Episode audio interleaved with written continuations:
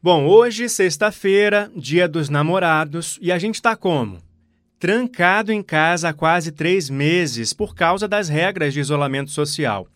E aí, sobre esse assunto, agora a gente vai conversar com a doutora Maria Helena Barros para falar sobre esse relacionamento forçado à distância imposto pela pandemia do novo coronavírus.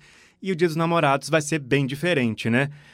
Doutora Maria Helena Barros, boa tarde para você. Qual é o impacto desses três meses de distanciamento social na vida dos namorados? Boa tarde, Leandro. Boa tarde a todos. É difícil, não é, Leandro? Uma situação difícil, não é?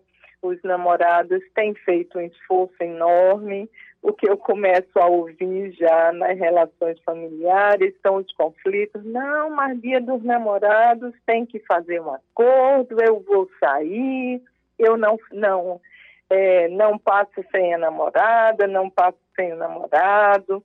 Então tem sido assim, não é o momento de, de é, da, da aproximação com o dia dos namorados. É muito difícil, não é, Leandro? É, para os namorados esse afastamento, porque o namoro ele se constrói nesse contato, nesse afeto, nesse toque, nessa nessa proximidade, né? Por mais que a gente tenha as relações pela rede como uma realidade hoje, né? mas elas não substituem o contato presencial, né?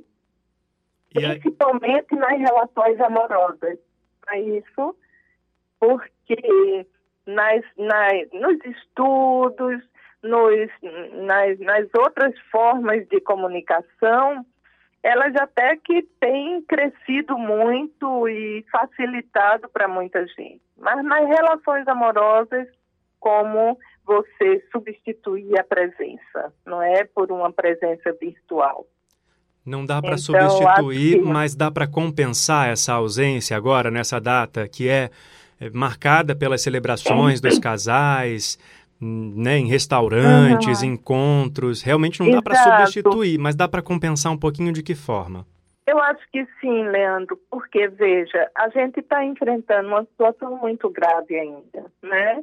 Os estados que estão abrindo a quarentena, que estão é, estão se confrontando com o aumento do contágio. Não é? Porque a gente sabe, não é, Leandro, que é um momento é, muito grave ainda e a gente tem que respeitar essa regra do distanciamento, não é?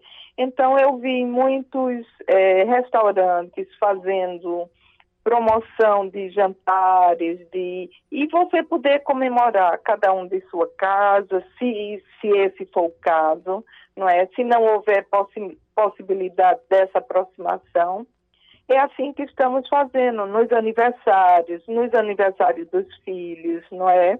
Então os namorados vão ter que adiar um pouco essa satisfação de estarem juntos e comemorarem por essa via é, mandando flores, não é? Mandando presentes.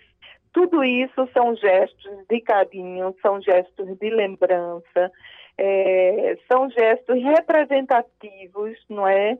De uma ligação emocional que podem ser é, construídos nessas situações, não é, mais graves. Eu acho que nunca passamos uma situação assim, não é?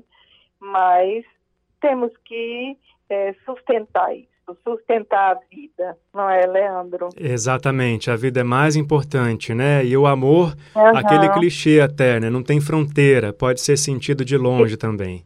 Exatamente. Então, os, os namorados vão encontrar as suas formas, cada um do seu jeito, não é?